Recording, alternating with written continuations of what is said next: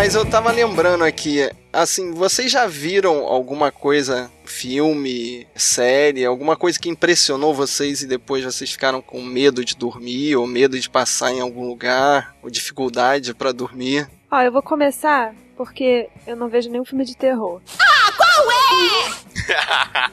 Então, a minha experiência é bem idiota. Depois vocês podem falar as experiências sérias de vocês. Caraca. Eu vou te falar eu que eu tenho uma experiência idiota também. Eu também tenho uma experiência idiota, não se preocupa não. Eu não gosto de filme de terror, eu vi poucos. Eu só vi o Massacre da Serra Elétrica, de dois mil e tantos. Ah, o remake já? O remake. E Espírito do Mal, uma coisa assim. Eu, eu não lembro o filme direito. Mas o que uma coisa que me deixou mais aterrorizada na vida foi o Harry Potter e a Câmara Secreta. Quando? Quando?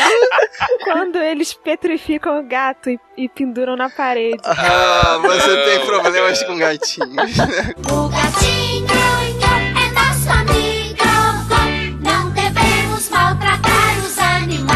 Foi a única vez que eu não consegui dormir pensando num negócio que eu tinha assistido. Gente, você pensou no gatinho. No gatinho petrificado. E eles escrevem na parede com uma tinta vermelha. Eu achava que era sangue. Pode trucidar as pessoas, empalar, mas não maltratem os animais, né?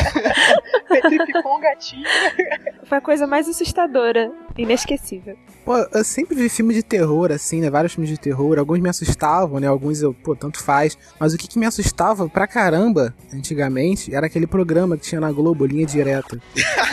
Muito mais que filme de terror, cara. Porque aquilo é a verdade como ela é, É. né? Exatamente. É verdade, é o terror, cara. Mas algum episódio específico, assim, algum Ah, caso? vários episódios, assim, tipo, ainda mais quando eu comentava. Eu era pequeno, né? Aí eu ia de ônibus pra escola, aí o pessoal mais velho ficava contando as histórias, né? Do que passava no linha direta. Aí na noite seguinte eu não conseguia dormir, porque ficava na minha cabeça aquelas histórias, né? E tudo. E ainda mais quando uma história que aconteceu perto aqui de casa, que foi da Fera da Penha. Ah, eu, eu até lembro dessa história, cara. É, é a história que deu origem ao filme do Isso. O lobo- atrás da porta. Lobo Lobo Atrás. atrás da porta. Caramba, É- cara. Essa e- história é muito bizarra, né? A dramatização do linha direta era uma coisa absurda, né? Eles, como é que Eu eles faziam. ficava rindo. Não, eu, mas eu, eu tinha um medo do caramba daquilo ali, não sei porquê. E eu fiquei noite sem dormir por causa disso.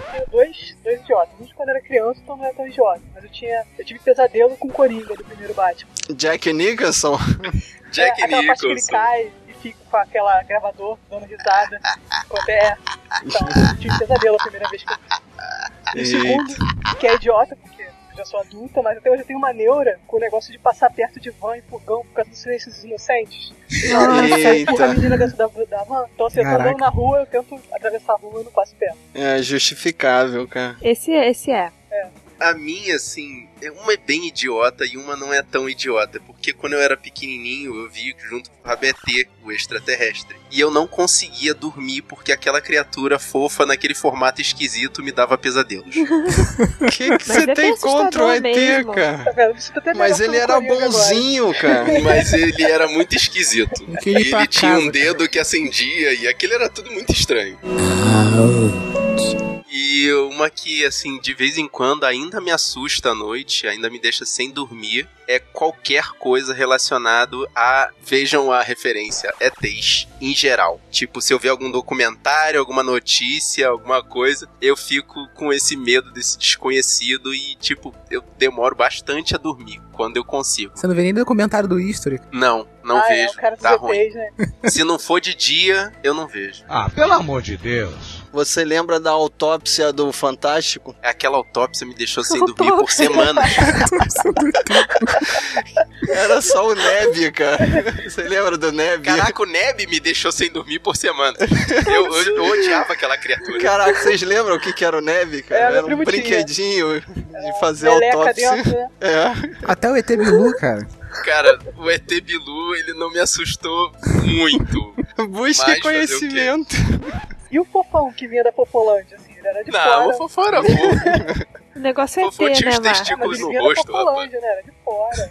Sei Não, lá. eu cara. acho que eu vou barrar todo mundo aí em, em termos de tosquice, Não, deixa eu só terminar o meu raciocínio, cara. Porque, Por assim, favor. eu sabia que o Fofão era o Patropi. Você lá entende? Eu Ah, já sabia, tá. eu tinha essa Tinha noção, cor- então não tinha me assustava essa tanto. parede, né? Essa parede pra mim já, ela já veio meio quebrada, porque eu vi uma reportagem dizendo que o ator que fazia o fofão fazia o patropi. Aí, tipo, aquele encanto quebrou. Aham, Cláudia, senta lá. Fábio, queremos ouvir. Então, deixa eu falar minha tosqueira. Vocês são tudo criança, né? Não devem lembrar do uma imitação que o Silvio Santos fez. Vocês devem conhecer assim de, de ouvir falar daquele é, acredite se quiser. Acredite, se quiser. Sim. Aí, Sim. aí o, o Silvio Santos fez um parece mentira, mas não é. Parece mentira, mas não é. programa assim que era dentro do show de calouros e ele mostrou uma foto que pra mim era a foto do demônio assim, tipo, eu acho que era um retrato que deve ter dado um efeito assim, um borrão, mas na minha imagem é uma mistura de uma pessoa com aquele aquele demônio da lenda, aquele diabão. Da escuridão. Cara, Caraca, e essa nossa. foto tá na minha mente, assim, eu consigo imaginar o que eu sentia quando eu era criança dessa foto, cara. E eu tive muita dificuldade pra dormir depois disso, cara.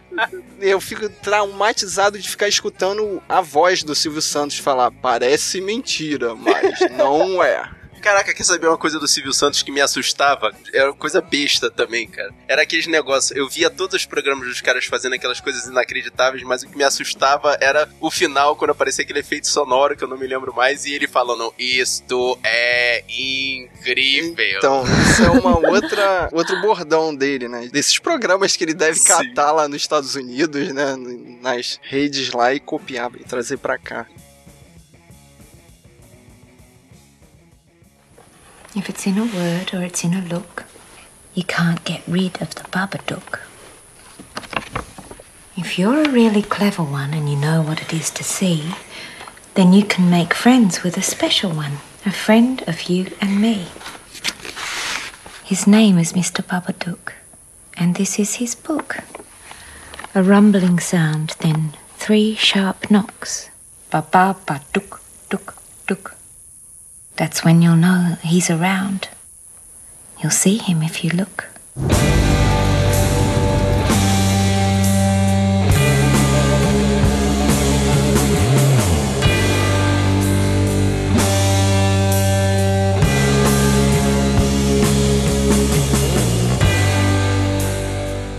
Guerreiros em guarda. Sou Thaís Freitas. Eu sou Clarice Machado. Eu sou Fábio Moreira Eu sou o Marcos Moreira. Eu sou Rafael Mota. e esse é o Sábio é Nós. Podcast.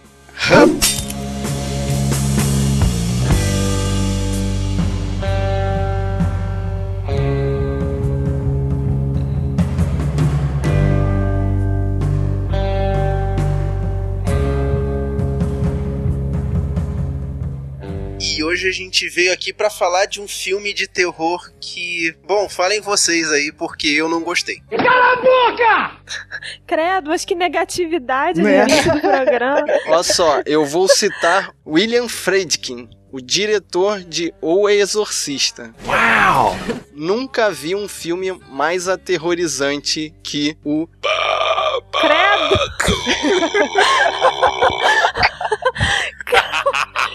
é isso, gente? Tá com medinho. Não foram efeitos especiais, né? It's just a book. It can't hurt you. Filme classificado como drama, horror, suspense e terror psicológico também, né? Aonde? filme que dá Aonde? medinho, cara. Não é Ué, possível. isso Sim, terror Eu psicológico. Ele é Terror muito mais terror é, psicológico É, do é isso que eu tava te falando, cara. O ambiente é opressor, assim, que fica, criando aquele clima, as pessoas não saem. Eu acho que a coisa que foi mais é, interessante desse filme foi a claustrofobia do ângulo de filmagem. E vocês perceberam o figurino fúnebre? Sim. Todo mundo usa preto, cara. Tipo, no aniversário de criança, tá todo mundo de preto. Parece um velório. Mas eles falam que é o aniversário do menino e também a morte do pai. Não, mas as aniversário é da garota, né? Outra É, data. da garota, O aniversário do menino era... Não, eu, tô, eu confundi com o aniversário do final, então, desculpa. É, é que eu vi uma crítica que o cara tinha uma teoria que ele falava que a história era contada através dos olhos da mulher, da depressão dela, entendeu? Por isso que todo mundo usa aquelas cores escuras. Uhum. E na cena do aniversário, quase todas as mulheres estão de pé, acho que tem duas sentadas só, e o ângulo tá sempre de cima pra baixo. Oprimindo ela, né? Mostrando a inferioridade que ela sente, entendeu? Diante daquelas outras pessoas. Cara, faz todo sentido agora. Isso esclarece bastante coisa, realmente. É, a questão é que ela nunca se recuperou, né? I don't want anything bad to happen to you, Mom. I'm gonna protect you. Esse filme foi escrito e dirigido pela Jennifer Kent, que ela também dirigiu dois curtas, que um deles derivou o Babadook, o filme, e o outro foi um episódio de um seriado. Episódio do seriado. Whatever. Porque é um seriado que nem passou aqui no Brasil. Mas vale realmente é, ressaltar esse curta, o monstro, que ele foi usado pra poder fazer o crowdfunding do Babadook. A gente teve um- uma notícia semelhante, né, há pouco tempo, que o aquele filme Whiplash, né, que a gente até fez um podcast, Link no post. ele também veio de um curta, né? É, parece que isso tá na moda, né? Primeiro lançar o curta e angariar fundos pra depois lançar o filme. E assim como Babadook, o mesmo diretor do curta dirigiu, né, o filme. Mas tem tanto talento por aí, né? E Hollywood não tem espaço pra todo mundo. Pois é. Então essa, essa moda de crowdfunding e tudo mais tem ajudado muita gente talentosa a mostrar o seu trabalho. Isso é legal. E também é importante mencionar que essa produção é australiana, ela É. não é americana. Então, assim, é um ambiente diferente, é um outro local que não é Hollywood, onde abunda o, o- o financiamento e o patrocínio, né? E esse filme não tem cara nenhuma de Hollywood, né? Ele parece realmente um filme Não, independente. É, exatamente. Esse lance de terror psicológico, cara, nem um pouco filme americano, né? Os terror, o, o estilo de terror americano é diferente. Ele não tem nenhum jumpscare, assim. Não tem, é. sai nada do nada, vai criando um clima, um Você sabe que você não vai te dar susto. Foi isso que me derrubou. Eu tô acostumado com os enlatados americanos Boring. e esse terror criado ali só realmente é, de uma forma bem psicológica, bem baseada nas imagens, me trouxe resposta nenhuma. Engraçado que o curta tem esses jump scares. Isso. O monstro parece até um pouco a Samara, né? É aquele monstro genérico de filme de terror, mas aí quando eles conseguiram dinheiro, eles saíram um pouco da fórmula, né? É esperta, né? Ela conseguiu vender a ideia, né, pro mercado e quando ela conseguiu dinheiro pra executar aquilo ali, ela fez o jeito dela, né? É uma das coisas que eu mais gostei desse filme é porque é dirigido por uma mulher. E a gente se- sempre sente um orgulhinho, de certa forma, assim. Eu não sei se é É, bobeira ou que não, mas. E é legal, Não. porque é um filme que tá sendo aclamado por trazer uma coisa diferente, né? E o, o, o filme ser posto também no ponto de vista da mulher, mostrar o que tá acontecendo no âmago dela é bastante interessante. Sim, com certeza. É uma mulher e mãe, né? E mãe solteira. Insisted on talking to this bloody Babadook thing all day, just talking to the air. It freaked me out. Fazendo o papel principal da Amélia, a gente tem a S. Davis. É uma atriz australiana que não tem muitos filmes assim que valha o comentário. O filme mais famoso que eu achei aqui, ela fez uma participação nos dois filmes ruins do Matrix. também pesquisei um pouquinho e acho que também vale mencionar que ela foi escalada pro seriado Guerra dos Tronos. Vai fazer algum papel em 2016, ainda não tá definido qual papel que ela vai fazer. Deve ser mais algum papel sem importância que depois ela vai morrer. Oh no. Como todo personagem, né? Do Guerra dos Tronos. Aquele gordo, filho da p, não lança a porra do livro e já tá programando 2016 já. Ah, Não, vai sair, vai ser o presente de Natal pra todo mundo aí. Ter que Ah. ler o livro em, em um mês antes de sair o. Ó, a gente falando aqui, acabei de passar a notícia. Livro sobre Game of Thrones confirma mais uma morte. Oh, God! Ah, eu sei qual é. Quer que eu fale? Eu vou falar aqui e Não. publicar. Não, não, no spoilers, please. English, motherfucker, do you speak it? Isso é destino, hein, gente? É a morte dela. Se ela, Nossa. é, isso que eu ia falar. Cara, já Nem entrou, mas já morreu. É. Pois é. Fazendo o papel do Samuel, a gente tem o Noah Wiseman, que novinho, acabou de começar, só fez esse filme. Cara, e eu achei um excelente ator, cara. pois é. Ele entrou ali no personagem. Pô, eu pensei, cara, se esse garoto não é muito chato na vida real, ele vai tirar o Oscar do DiCaprio de novo, cara. Sim, cara. Parabéns. Cara, o garoto tem talento pra caramba, né? Cara, eu achei que a diretora deve ter olhado pra ele e falou assim, ó... Sabe como você faz com a mamãe quando você tá afim de ganhar um presente? Vai lá, faz assim. Mas multiplica por mil. Ele faz um papel chato, cara. Que moleque chato. Demoninho, cara. Mistura de Denis o Pimentinha com, com, sei lá, um querubinho. Não, mas ao mesmo tempo, deixa eu defender a criança aqui. Que horror. Que horror, que horror. Sei lá, me lembrou da menina do Exorcista. Ao mesmo tempo, ele ajudou a mãe várias vezes, assim, ele foi mais maduro que a mãe. Sim, sim. Depois que ele começou a tomar remédio. Em alguns momentos foi ele que trouxe ela pra sanidade, né? É, porque a mãe começou a pirar foda. E aí ele era o adulto da casa. Ele até ia pro colégio sozinho. Caraca, é. Isso eu achei arriscado num nível. A criança, esse, esse garoto deve ter o quê? 6, 7 anos de idade? Eles falam sete no, no filme. Cara, indo pra escola sozinho, cara. Pois fazendo é. coisas em casa sozinho. Porque a Muito mãe tava cara. louca. O garoto era inventor, né? Ele, ele que criou aquele, aqueles aparatos dele, né? Ele fez Pois a- é, cara. Cara, ele fez uma, uma besta, né? Uma crossbow. A catapulta. Isso. Caraca, aquela catapulta. Que Catapulta de mochila, cara. If the Babadook was real, we'd see it right now, wouldn't we? He wants to scare you first, then you'll see it. O filme conta a história de uma mãe Sony, sobrevivente de um violento acidente que matou seu marido, que tenta lidar com seu filho com problemas comportamentais, com os monstros imaginários da criança, que começam a não ser tão imaginários assim. O que me assustou mais desse filme foi a mãe perder o controle em diversos momentos. Então, mas no início, quem parece que tá perdendo o controle é o garoto, né? Eu tenho algumas teorias sobre isso. Eu não li nada ainda porque eu não queria ser afetada por essas coisas. O que, que vocês acharam do filme, assim? É realmente um filme assustador? Vou te falar que eu devo ter visto ele num dia muito bom, porque eu não achei nada assustador. What is wrong with you? Assim, zero assustador. Eu vou te falar que foi um dos filmes, assim, que me fez tremer na base, cara. E há muito tempo Olha eu não só. vejo isso. Que isso, cara? Acho que The Babadook, por ser um, um filme, como a gente falou an- anteriormente, né? Não ser um filme é, americano, né? Ser aquele filme daquele nicho de terror psicológico, né? Ele tem um monstro, não é um monstro por ser um monstro, mas ele tem as camadas, entendeu? E o que assusta é o que tá debaixo dessas camadas, né? Como cebolas. É, e a gente fica o tempo todo tentando entender o que é o monstro, O que, né? que é o ele- monstro, exatamente. O que, que significa o monstro ali na, na história, né? É, Eles vão construindo um clima tenso que vai escalando, vai escalando, vai escalando, e você vai ficando preso naquilo. É uma sensação meio estranha. Pra mim era só uma mulher com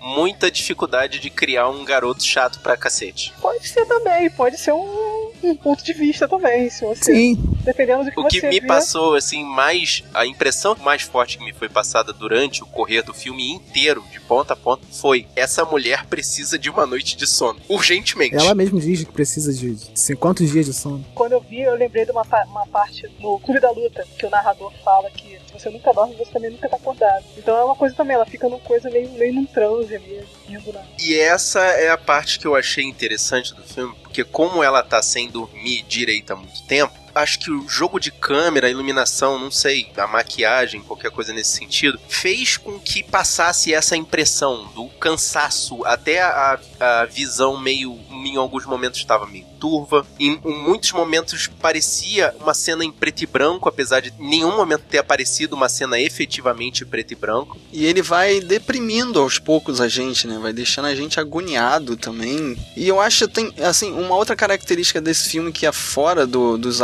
americanoides é que foca muito nela. Assim, ela é a personagem principal, mas eu acho que ela aparece o quê? 80% de tela. 90% de tela, E, pelo, e- pelo menos. e bota o resto pro garoto, né? Os outros Sim. personagens são muito secundários mesmo, assim. No filme americano ia ter muito mais o monstro, né? O que, que tá acontecendo com Também, o monstro? né? O monstro tá E vindo. é isso que me que tirou ela. realmente do terror psicológico. Uhum. Cadê o monstro? Pois é. Sabe? É isso foi o que eu mais gostei, na verdade. É diferente e os americanos, assim, mesmo eu não gostando de assistir, sempre que tem alguém vendo ou alguém me indica, eu vejo o trailer, parece tão igual, é tudo tão igualzinho. E aí quando tem uma coisa boa, né, a mídia fala muito, e foi o que aconteceu com o Babadook, porque as pessoas estavam de saco cheio de ter sempre o mesmo terrorzinho Uhum. esquisito. A gente tá acostumado com coisas amaldiçoadas, né? O monstro tá É. ali porque, por causa de um motivo que vem de fora, não um motivo que vem de dentro, né? Como esse E filme. agora eu vou é. levantar uma questão aqui,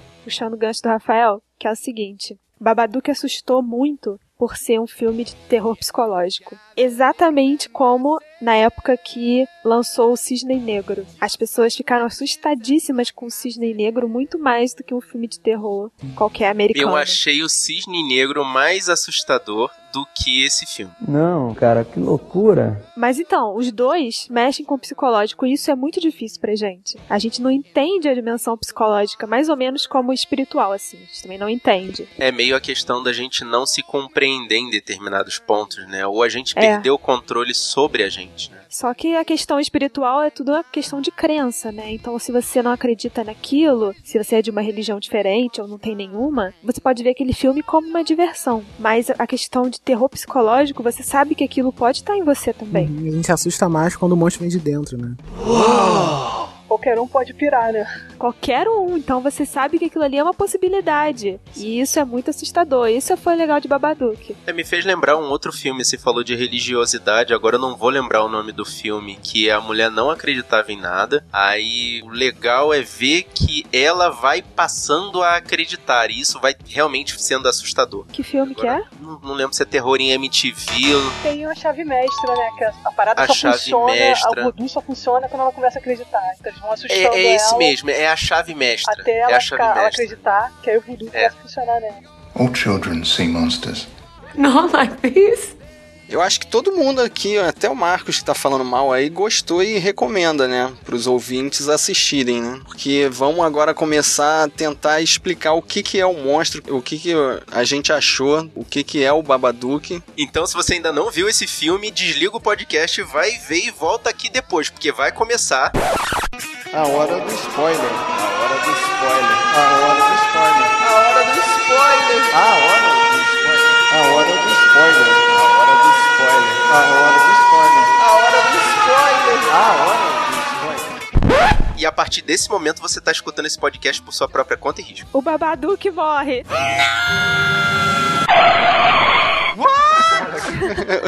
o Babadook não morre não, que isso? Nem o Babadook morre. Tava muito diferente do americano, cara. Tinha que morrer uns 15. Não morre ninguém. É, é o lance, eu tô habituado aos filmes americanos enlatados, então pra mim esse filme não pegou. Se já não morre alguém nos primeiros 3 minutos, já não tá valendo a pena. É, você queria ver o que? É, tripas, sangue, cadáveres? Well, yeah. Eu queria ver no mínimo o monstro. Eu achei essa, essa coisa do monstro tá ali entre sombras ou aparecer só umas partes, eu achei uma coisa meio decepcionante. Então, eu acho que a direção deixa assim que é, é tudo uma sugestão da cabeça dela. Tipo, quando o garotinho pega as roupas do pai e cola na parede, aquilo ali é o monstro. Eu acho assim que o monstro, pra mim, tem três fases no filme. No, na primeira, no primeiro terço do filme, a gente acha que quem é maluco ali é a criança. Vocês concordam comigo, comigo, assim. É, eu concordo que quem tá sofrendo o, o- todo o trauma, né, do que acontece no início do filme, né, que é a perda do pai e tal, da aus- ausência do pai é a criança, entendeu? Não, a, a- não ela. Não, mas ele não tem trauma. É quem tá mais desequilibrado. Não, assim, no né? início do filme, a gente pensa que o, o desequilíbrio dele é devido a isso, né, no início do filme. Na verdade, é uma reação, né? Ele, ele ainda não tá absorvendo direito a questão da, da falta do pai. De repente, a falta de uma figura paterna deixa ele mais revoltado, não sei. É porque não explica, né? O início do filme mostra mais ou menos o acidente de trânsito que a personagem principal sofre, mas não fica claro o que, que aconteceu, né? E eu acho que o filme passa pra segunda fase quando a gente entende o trauma da Amélia, né? Mas ela fala que ele tava dirigindo, levando ela pro hospital e teve um acidente. Então, mas isso, é- isso é logo de cara? né? Não, isso já é pro final do filme. Então, quando a gente entende o que aconteceu, que aí eu acho que tem uma virada, e aí a gente acha que o monstro é ela. Uhum. Isso que a Clarice falou da questão da explicação, que a gente só vai descobrindo no, no correr do filme, o que me deixou realmente assustado foi o garoto ter falado o que, que aconteceu, que gerou o trauma. Isso foi o pior de tudo. pra mim. Não, é porque ele é, ele é inocente, ele não tem o trauma, né? Quem tem o trauma é a mãe. É. Pra ele, isso é uma história da vida dele.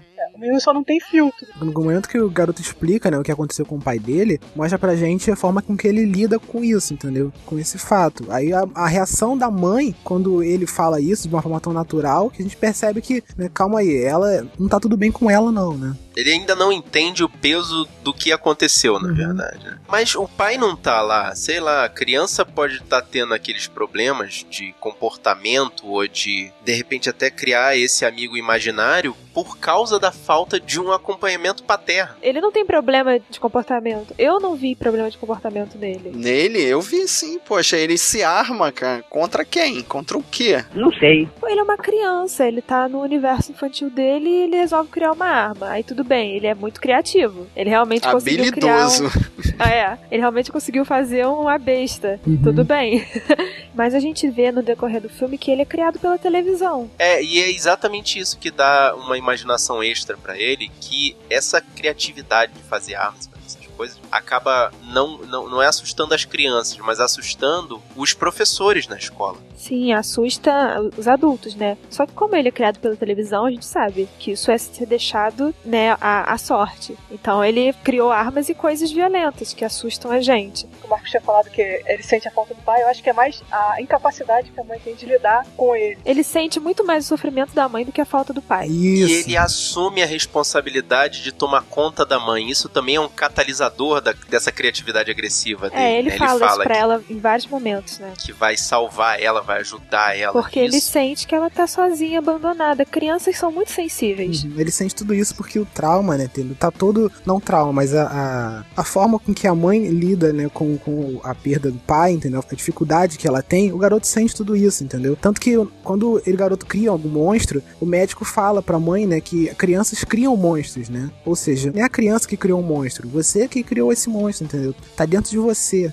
Why do you have to keep talk, talk, talking? Don't you ever stop? Agora, outro ponto que eu queria levantar pra gente discutir, é, eu não sei se alguém mais percebeu, mas a, a mãe, ela é meio fria com a criança, em alguns momentos. Muito. Tanto que tem um certo momento ali que ela fala que preferia que o marido tivesse sobrevivido, né? Depois se arrepende de ter dito isso, né? Mas mesmo arrependido, quando alguém diz uma coisa dessa, né, a gente sabe que no momento da raiva, as palavras verdadeiras saem. Uhum, mas essa frieza, ela vem desde o bem o iníciozinho do filme, né? Até quando o garoto abraça a mãe, né? Isso, na, exatamente. na cama, abraça é, quando vai pra uma festa, né? Quando ele tá fantasiado de mágico, né? E até esse. Ele tenta abraçar e ela afasta ele. Pois é. E essa, essa cena fria, exatamente isso. Do garoto tá abraçado, agarradinho nela, e ela tá só pensando nos pontos negativos. Você vê que ele, ela, ela, ela pensa no quanto aquela perna tá pesando em cima dela, nos dentinhos dele rangendo, tá atrapalhando o sono dela. Tudo muito frio, né? É, e eu acho que ele é uma criança amorosa, uma criança normal, criada um pouco solitário, né, de forma solitária, com uma mãe fria, e eu acho que a mãe culpa ele pela morte do, do marido. Amelia, I just can't help you right now. I don't expect you to help. I, I just want If you're that worried, you should go to the police.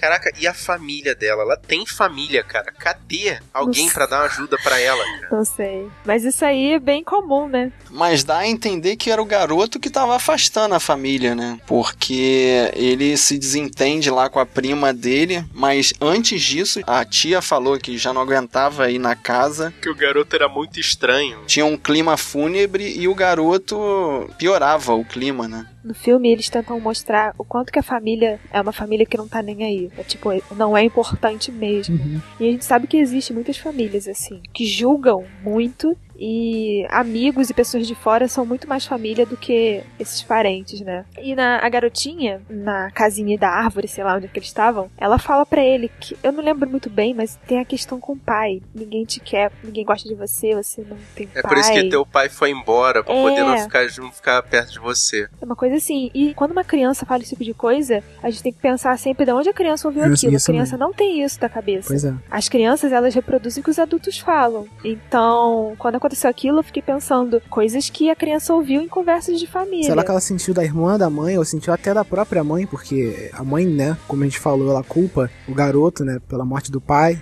Torna a situação da Amélia insuportável, porque ela sabe que tá completamente sozinha nessa jornada. Tanto que ela apela pra um, pra um psicólogo, né? A irmã dela, né, não, não vai na casa dela visitar ela porque é um clima depressivo. Mas se ela tá sofrendo de depressão, essa irmã tinha mais é que tá ali ajudando. A companhia ajuda muito nesses casos. Então, assim, você- a irmã praticamente falou pra ela assim: você tá deprimida, não, não quero ir lá, porque não gosto do clima. É, negligenciou, né? Assim, tudo errado na família. Tá tudo errado, p. Isso foi muito perceptível pra mim. A garotinha pequena reproduzindo o discurso dos adultos e deixou o, o primo dela triste, né? Claro. Uhum. Enfim, um bullying eterno ali. Então é melhor mesmo a Amélia ficar sozinha. Só que aí ela tava sozinha e triste e sem ajuda pra criar a criança. Provavelmente ela não teve ajuda pra criar o garoto. E ainda culpando ele pela morte, né? Por, por ela estar tá grávida dele e ter acontecido o acidente. E tem algumas cenas que a Amélia até aprecia a solidão, né? Porque ela, às vezes, quando ela, ela se sente tão incomodada com o filho, né? No início do filme, no meio do filme, que ela aprecia a solidão da vizinha, né? Ela olha a vizinha pela janela e vê a companhia, né? Que a televisão faz a ela e só aquilo, né? E eu acho que ela vê meio o futuro dela ali também, né? Meio abandonada. E essa vizinha acaba sendo a única ajuda que ela tem, né? Porque a vizinha se prontifica a tentar dar algum tipo de auxílio, cuidar dela, Uhum. cuidar até do garoto. Até do garoto. É, foi mais ou menos o que eu tinha falado, até te esqueci da vizinha. Mas às vezes pessoas de fora são muito mais família. Foi o caso dessa, dessa vizinha. E tem uma rápida participação de um colega de trabalho dela, né? Que parece que tá interessado nela. Mas se vocês repararem, ele some abruptamente da casa dela. É, nessa, eu, eu não percebi essa, essa escapada. Eu sei que ela contou uma história pra ele que no final das contas não era verdade. E eu acho que ele virou as costas e saiu pela porta, mas esse- eu não lembro dessa Sim, tem cena. várias coisas que acontecem rápido, assim, né? Tipo, a, a edição ela é corta, ela monta a preparação daquela cena, aquilo ali acontece e já corta pro desfecho, mas sem mostrar pra, sem mostrar pra gente como que aquilo acabou, né? Esse lance do cara entrando, né? Por exemplo, ele entrou, ele se apresentou, ela abriu a porta. A mostrou ela abriu uma porta uma vez só. Uhum. Ele entrou, se apresentou, ela, a mãe, né, ela deu aquele ataque, né, aquele, aquela reação, né, da mãe e só cortou já pra ela fechando a porta. Não mostrou o cara saindo, né? Você vê, a gente já viu, a gente já vê ela fechando a porta e entrando em casa já, né? Se isolando de novo. Eu acho que isso é meio a percepção dela, assim. Ela não deu importância pro cara, então É. não era importante mostrar Sim. o cara saindo ou- ou a Exatamente. reação do, do cara, né? Uma decepção. Uhum. Vê que quando ela abre a porta, ela meio que fica, ela fica meio surpresa, né? Mas ela já, eu não sei se o, o- filho já lembra dela de novo, né? Da, da- da- das memórias que estão trazendo ela, né? Para aquele isolamento da casa, né? Por isso que já, já corta pra solução e ela se isolando de novo, né? E esse lance que o Fábio falou das cores realmente me chamou a atenção, porque o cara, ele tava parecendo mais colorido do que a família e a casa. Sim. A Amélia e o garoto estavam com cores escuras e sóbrias, e ele tava vestido de azul. Acho que até que eu tava com lenço vermelho, um negócio assim, uma coisa bem colorida O lado mesmo, de fora sabe? dá muito mais contraste na casa, né? Você vê, né? tem umas cenas que a câmera pega bem a casa em volta e o lado de fora. Aí você vê que o lado de fora tem bem aquele contraste, né? O início do filme, né? É tudo, é a maior parte, o primeiro ato, né? Na parte de fora. Sim. Aí você vê bem o verde, você vê a rua, né? E tá sempre de dia, Pra justamente fazer esse contraste intencional com o meio pro final do filme, né? Mas eu fiquei procurando os próprios figurantes na rua também vestiam Também preto. vestiam preto. Uau. Quando o garotinho passa mal na rua e ela pede ajuda a uns transeuntes lá no- na rua, eles também Uhum. estão de luto, cara, também estão de preto. Então, o que mostra que é a percepção da mãe, né? É Acho que é pra fazer contraste com pessoas que acho que se importam com ela, com a mãe. Tanto que o cara e a senhora vizinha também não estão de preto, né? É. São pessoas que se importam com ela. Sim, é não, mas o lance do colega de trabalho tá colorido essas coisas foi também uma, uma coisa pra mostrar que ele não tava encaixado Uhum. naquele o cara, contexto, o né? cara que ela, que ela bate o carro, né? Tá de preto. Todo mundo na festa da, da, da filha da irmã também tá de preto, né? Todo mundo quando julga ela ali naquela cena, né? Tá todo mundo de preto. A book turned up at our place. I threw it away, but somebody glued it back together and put it on our doorstep. E uma coisa que me deixou mais intrigado ali, da onde surgiu o livro? Então, o filme dá uma dica nessa cena da festa. a uma das meninas lá pergunta pra ela o que, que ela fazia antes do acidente e ela fala que trabalhava em edição de, e trabalhava com crianças. O que me deu assim um ponto de que pode ter sido ela que tenha Ah, feito esse escrevia, livro infantil. é. Pode ser que ela tivesse é, já fosse es- escritora de livros, né? E durante a depressão dela ela escreveu esse livro bizarro, né? I'm crazy? Huh? You think I'm crazy? que é- era, era aquele estilo pop-up, né? Se mexia o, o- Ai, os desenhinhos do. Dou todo o meu crédito pra ela. Fazer um livro. Mas esse livro especificamente, caraca, cara, ela devia estar numa depressão muito forte, né? cara? E, e vocês repararam que da segunda vez, né, quando o livro volta meio rasgado, é muito mais explícito com a história dela. What are you saying? E ela presta atenção em, em que ela vai matar o cachorro, Sim, que vai mas passar essas coisas faca não no. tinha Não antes. tinha antes, né? Não é como tinha antes no livro. escrito. Foi incluído ali naquele Isso. momento no livro. E isso também cortou o meu clima, antecipou um montão de cenas do filme que me deixou chateado. Não virou uma novidade. Eu acho que a interpretação do livro tava até mais legal do que o que aconteceu na vida real. Como assim? Sim, aqueles, aqueles pop-ups, aquelas animações. Eram spoilers do que iria É, acontecer, é. né? Exato. E, e eu acho que a representação do livro me pareceu mais assustadora do que o que aconteceu na verdade. Entendeu? Mas esses livros pop-ups, eles são, quando são divertidos, eles são bastante divertidos, né? Agora, quando são assu- assustadores, são pra caramba. Eu não sei, eu nunca vi um, um livro desse que não fosse É, pra vi criança, cara. terror, assim, dança, meio bem... Caraca, cara, me fala qual é que eu vou comprar pro Fabrício e pro Fabiano. Livro de terror, não, não vai traumatizar meus filhos, não, tá maluco. I said the The Babadook. Babadook isn't real, Samuel. It's just something you've made up in your stupid little head. Eu fiquei imaginando, de repente, a história podia ser como o garoto lembra aquele acontecimento, entendeu? Aconteceu uma coisa muito traumatizante, tipo, a mãe dele pirou, matou o cachorro Oh my gosh! e deu porrada nele. Uhum. E o Babadook é tipo como ele separou a parte violenta da mãe dele Uhum. da parte normal, entendeu? Ele não, não conseguia aceitar que a mãe dele tivesse feito aquilo com ele, então ele criou o Babadook. Mas você percebe que tem momentos em que ele tem medo da mãe. Sim, é, Então, assim, dessa forma. A primeira parte, assim, a primeira vez em que, ele, em que ela pratica um ato de violência contra ele, você vê claramente que ele tá com medo da mãe. Realmente, a, a partir do segundo ato aí, eu já concordo com você, que ele começa a separar a mãe do Babadook. É o que eu falei, é a primeira, segunda e terceira fase do monstro. A primeira era o garoto, a segunda é a mãe e a terceira é quando a mãe consegue ter, eu não sei se dupla personalidade, mas ela consegue expulsar o monstro Sim, sim. dela. Hum, é mesmo? Pode ser que na visão do garoto ela, ele consiga identificar, né, quando a mãe tá violenta e quando não está, né? Porque no final, ela não queria que ele fosse pro porão. Aí é conveniente que o monstro fica preso no porão e ele não pode, sei lá, ver, entendeu? Uhum. E ele sabe, né, que tem alguma coisa viva no porão, é, então né? fala, ah, não, você não pode não, só quando você for maior. Eu li o porão, cara, como se fosse uma consciência da Amélia, cara. Tu- Tudo ali, daí você vê que tem várias coisas do marido dela naquele porão, né? Tanto as roupas do marido dela, tem os instrumentos, né? O violino. O violino, como se aquilo ali fosse a mente da Amélia, né? Fosse consciente dela ali. Excelente referência, cara. Tá melhorando, tá melhorando o filme.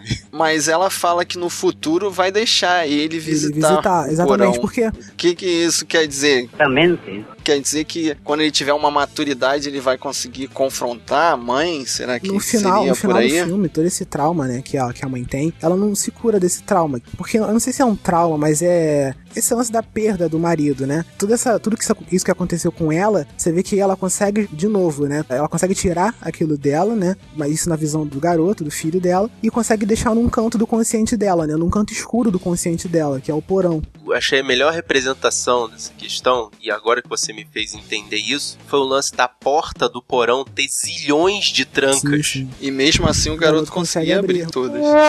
não fazia diferença nenhuma. Durante o filme só tem uma tranca, mas na última cena em que mostra a porta do porão, que ela até fala: Olha, você não pode entrar agora porque você tá muito novo. Aí mostra a porta do porão, ela colocou depois, tipo, mais oito ou dez trancas naquela Porque o porta. garoto, pra ela, é como se fosse o gatilho daquela situação, entendeu? É para quem é, ela olha e consegue lembrar daquilo ali, porque ela tava grávida quando o marido dela faleceu, entendeu? Por isso, quando ela olha pro garoto, tudo aquilo ali desperta, né? Mas pro filme, o próprio garoto ajudou ela a se recuperar daquilo ali e trancar esse, esse monstro, né? Que é o trauma que ela teve num, num canto escuro da consciência dela. Wow, he's right. E o que que as minhocas fazem de diferente na consciência dela?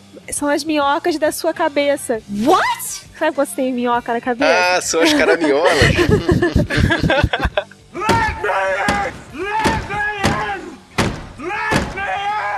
tava desenvolvendo uma teoria. Se juntar com isso do Rafael, fica bem legal. Oh, Oh, yeah. Que é o seguinte: no início do filme, o garoto tem um ataque lá no carro, né? Ele fica todo travado, esquisito. Teve, teve uma convulsão. Esquenta o HD do Eu, eu achei que ele teve ali uma convulsão, tipo uma epilepsia, uma coisa assim, uma convulsão nervosa, sei lá. É, o médico fala que é estresse. É, ele, Tudo é ele é um garoto estranho mesmo, então talvez ele tenha epilepsia. Não, mas é, é aquele negócio, é só, se só teve aquele ataque, foi uma coisa muito isolada pra poder dizer se É. é- seria epilepsia ou não. Mas é um ataque estranho pra botar no filme, né? Pois é. É. Tem que conversar com a história de alguma forma.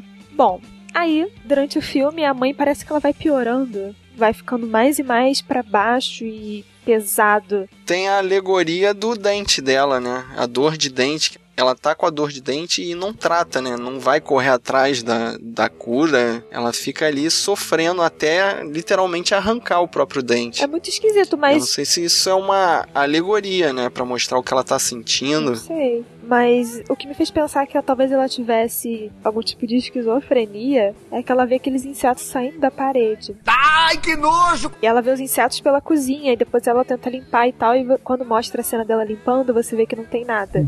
Ela vê no carro também. É, vendo o carro também, os baratos. É. Então, é, assim, essa, essa questão de ver coisas é bem esquizofrenia. As alucinações só começaram a aparecer, na verdade, da metade do filme pra frente, quando ela já tava bem pra baixo na- nessa depressão dela, né? Tanto é, que mas ela... a gente tá assumindo que é depressão. Talvez não. Tá, é, talvez Entendeu? seja realmente algum, algum Talvez não seja depressão. Talvez ela tenha um trauma, sim, do acidente. E. Só que, assim. O início tem o livro e tal, a história. Talvez aquela história tenha impressionado ela de tal forma que ela começa a realmente achar. Mas é exatamente isso. O livro realmente existe? Eu acho que sim. Eu acho que foi ela que fez o livro. É, só que no início ela lê o livro de boas. A primeira leitura de boas e tal. E depois vai ficando meio doida. Eu acho que ela começa a achar que o monstro existe. Ela. Uhum. Ela talvez se ache que ela seja o próprio monstro, talvez pela esquizofrenia que ela tem. E o garoto vendo a mãe agindo de forma agressiva por causa da esquizofrenia, porque ela tá tendo visões, acha que ela é o Babadook. Uhum. Sei lá, É. separa duas partes, né? Separa a mãe e quando é o Babadook. O Fábio falou desse lance da dor de dente, né? E agora, ol- olhando o filme assim num todo, parece realmente que essa alucinação, essa loucura dela tem um pouco a ver com essa questão, né? Dessa representação da dor de dente. Tanto que ela vai sentindo dores durante o filme, cada vez mais forte. E aí, quando ela consegue. Vamos dizer, poderes pra dominar o Babadook, ela arranca o dente. Oh my god! Como se ela tivesse acabando com aquele problema. Com a dor. Exato, acabando, Acabando com aquela com a dor dela. Exato. Talvez, eu não sei se é a depressão, mas o Babadook seria o trauma da ausência do pai, e por isso que o garoto não consegue é, é, perceber isso, porque, como aparece no filme, ele tá de boa, né, com isso, com o lance da figura paterna, né, e só quando ele crescer que ele vai começar a entender o lance da, da figura paterna, e por isso que a mãe diz pra ele, né, que só quando você crescer que você vai conseguir ver ele. É só quando ele for mais adulto que ele vai começar a entender as histórias que a mãe dele vai contar É. sobre o que aconteceu, né? Mas o que é bem óbvio é que ela teve visões. Uhum. Porque o filme não foca só no Babadook. Sim, sim. Você poderia achar que o Babadook é o monstro mesmo. Mas como ela vê outras coisas, é, ela tem um problema aí. Acho que se fosse, Aí- eu acho que se fosse tudo dentro da casa, né, a gente podia assumir que aconteceu só entre o garoto e ela, né, não teve visão. É. Mas como tiveram pessoas que entraram na casa, né, como os, os assistentes sociais, ela foi na polícia, né, para avisar do livro, né, que tinha alguém perseguindo ela. Eu acho que pode ter alguma coisa mais séria. né? Só que ela tratou essa loucura dela meio como aquele cara de uma mente brilhante, né? Ela pegou aquele problema, guardou num cantinho da cabeça dela e pronto. Esse problema é o po- esse, esse cantinho é o porão. What is it? You can't get rid of the Babadook. Uma cena que deixa assim pra mim, eu acho que claro de que o monstro é ela, é aquele trecho que eu tô sempre insistindo na primeira, segunda e terceira fase. Quando é, o monstro já tá na terceira fase, que o monstro não, não é ela, que o monstro meio que leva pra cima o garoto, puxando, né? E o garoto fala: Ó, o monstro ainda tá aqui com, com a gente. E, e ele é puxado pra escada. E lá no quarto tem uma cena assim que a gente vê ela olhando meio de fora e o garoto é jogado contra a parede. Mas quando ele é jogado contra a parede, não aparece o Babadook. O que pra mim fica claro que é ela. Ah, que complicado que isto é. Muito complicado. E ela tá ali agredindo o garoto e ao mesmo tempo vendo de Sim, fora, é- né? Ela Se não. tivesse- Como, como se fosse esquizofrenia ou, dupla personalidade, não sei. É, isso É, aí. Parece uma coisa por aí. sobrenatural, o garoto flutuando, e parece sendo jogado mesmo, a pessoa segurando acho, ele, a roupa Coisa dele. meio jogando. clube da luta, Sim, né? Ela tá sendo que de fora. Ali é a visão do garoto, né? E ele não vê ela jogando, mas na verdade ela que tá segurando o garoto, né? Ali jogando, né? É, aquela cena eu achei muito bem feita que tem um peso ali, né? A gente sente que é uma pessoa jogando ele Perfeito. pro alto. Não é um- uma força, não é um poder, nada. Não é nada sobrenatural os movimentos que Pois acontecem é, ali. e você é bem preocupante porque externa as coisas, né? Não não só fica dentro, porque tem coisas que são, por exemplo, o garoto esfaquear a perna da, da mãe. Isso aconteceu de fato, né? Porque no final do filme a, a vizinha pergunta, né, se, se tá tudo bem com, a, com o corte, né? Ela fala que vai tirar os pontos já, né? É, então, mas diante da situação da mãe violenta, da mãe transformada, a gente não sabe pelo que, ele achou que ela era um monstro. Uhum. Que tem todo sentido dele linkar isso com o livro que ele lia de monstro, Sim. que é o Babadook. E ele traz isso pra realidade dele. Uhum. O que volta à teoria de que o monstro pode ser da cabeça dele, não dela. Eu não tô entendendo, rapaz! Eu tenho a teoria que é da cabeça dos Os dois. dois, eu também acho. Porque ela, pra mim, tem visões. Quando ela lê o livro junto com ele, ela vai se transformando no Babadook porque ela vai tendo medo de alguma coisa. Ela cria o monstro através das alucinações dela e o garoto é influenciado É. por essa, essas Entra no visões. Entra clima no ali. clima. Ele é uma criança, ele é, É. influenciável. Ele não vai entender que a mãe tem um problema traumático.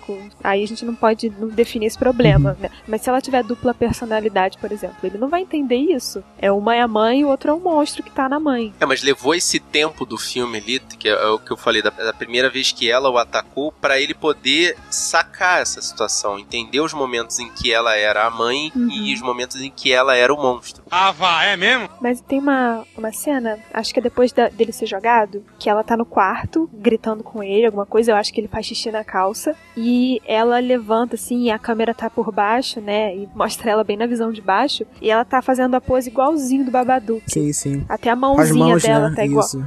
Isso. E aí, nesse momento que eu pensei que ela, ela se assumiu como se ela fosse um monstro pela historinha que ela tava Sim, lendo. por isso que o garoto ficou assustado. O garoto não sabe, no momento não conseguiu distinguir, né? Se era o monstro ou se era a mãe. Que os dois foram afetados pelo livro, isso é certeza. Mas que o livro é mágico, tem monstro e tal, eu acredito que não. Que é- cada um interpretou de uma maneira. E esse final aí, onde houve essa agressão ao garoto e ela tava fazendo a, a pose do Babadook, foi o momento em que ela exorcizou o monstro. Foi. Que, que foi a hora em que ela percebeu o que estava acontecendo, se virou de costas, como se ela estivesse virando pro monstro, e falou. Quem manda nessa porra aqui sou eu! E, Enfrentando. e enfrentou ele, botou pra frente e falou: Ó, se você continuar afetando a minha cabeça, você vai matar o meu filho, e isso eu não vou deixar. E, e pareceu meio um final assim de vampiro, né? Eu não autorizei você a entrar na minha casa, então sai daqui. Meio como se quando ela percebe que quer que o monstro vá embora, o monstro tem que o ir monstro não vai embora. embora, né? Ela só guarda o monstro num canto escuro. né? É, a gente acha que ele foi embora, mas na realidade ele É. foi pro porão, É, né? eu acho esquisito. Dá pra fazer assim uma alegoria com a depressão, porque a depressão não vai embora, Uhum. não tem cura. Mas eu acho meio esquisito pelas visões que ela teve. Que depressão não. Pessoas não têm visão. E por ela ter matado o cachorro. Ninguém com depressão mata outro. Ah, mas é, isso aí já, já é fruto de um pouco dessa, desse problema mental dela, né? De repente uma esquizofrenia, alguma coisa assim, como você falou. Se a gente limpar tudo isso, imaginar que é só depressão e que ela começou a achar que ela era um monstro pela depressão, sei lá. E que o Babadook, quando tá no porão, ele é a depressão que ela guardou dentro dela mesma. Essa que é a questão, a gente não consegue saber se realmente é depressão ou se é algum outro problema mental, porque ela faz coisas que não condizem com a condição de um depressivo, É, né? porque um depressivo não vai fazer nada pra machucar ninguém, só a Exatamente. si próprio. Uhum. Pode ser. a- Matar o cachorro é bem, bem esquisito. Podem ser alegorias da ficção também, né? Do filme. É, foi a pior cena do filme pra mim quando o cachorro morreu. Eu Pra fiquei mim também. chateado. Imagina, gatinho do Harry Potter e cachorrinho. O Marcos reclamou que tinha pouca morte. Morreu o cachorro, ele tá reclamando. Shut the f up. Pô, mas assim, verdade. pô, de todas as mortes que poderiam acontecer, pô, logo o cachorro, nosso que é o spoiler inocente ficou da história. puro. Morreu o cachorro. Se for que ninguém morre, morre E o é cachorro. verdade, é, ficou. Sam's just like his dad was, always speaks his mind. Vocês perceberam que a Amélia também era muito influenciada pela TV? Que tudo que ela via parecia que tinha a ver com a história. Ela só via filme de terror, só via desgraceira, então parecia que ela só prestava atenção no que era ruim. E tem uma cena de influência que fica claro que é quando ela vê o telesexo, que aí ela, ela vai lá pro quarto dela pra conversar lá com o amiguinho dela. Yeah, baby! Conversar com o Conversar amiguinho foi a melhor. Isso, isso foi tão sutil que eu acho que quase ninguém vai entender, mas. Eu não sabia como abordar assim de forma não agressiva. Foi, foi excelente, Fábio. Parabéns. Mas, cara, é aquele negócio, de repente ela não é, não é questão de só de ser influenciada pela televisão. É, eu, eu fico batendo meio na tecla da, da esquizofrenia exatamente por isso. De repente ela tá sofrendo uma autossugestão. E as coisas que ela tá vendo na televisão nem estão passando na televisão. Talvez aquilo seja só mais uma alucinação dela. Por isso ela tá só vendo coisas de terror e a- aleatoriamente ter pensado nessa cena, assim, de ah, preciso relaxar, eu preciso lá dar uma conversada com o Sim, garoto. ela se viu na televisão, em algumas fotos. Não, com o garoto não. O garoto, nossa. Eita. Não, conversar com o amiguinho dela lá, Tanto, sabe? tanto que ela se viu na televisão em algumas partes, né? Ela viu o Babadook também na televisão, né? Ela viu ela no noticiário também, né? Então, exatamente. A, a composição de que eu achei que ela não estava vendo as coisas na televisão, mas a televisão era só um instrumento que ela estava usando para exteriorizar para si própria as alucinações. Ah, é um filme muito complexo, muito complexo. você duvida de tudo, porque você não sabe o que, que tá acontecendo de verdade.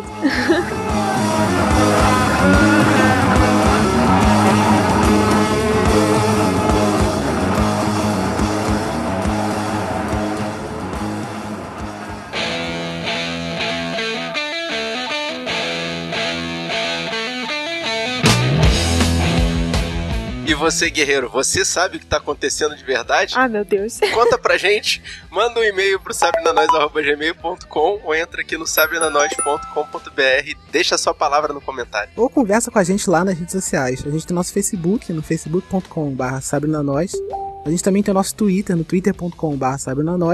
E o nosso Instagram, que é o instagram.com.br sabrinanois.